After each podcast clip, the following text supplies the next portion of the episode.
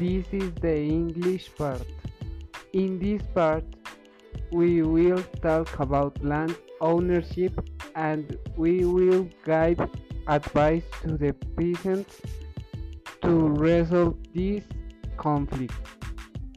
This will be the types. Peasants should use more working hand on the farm.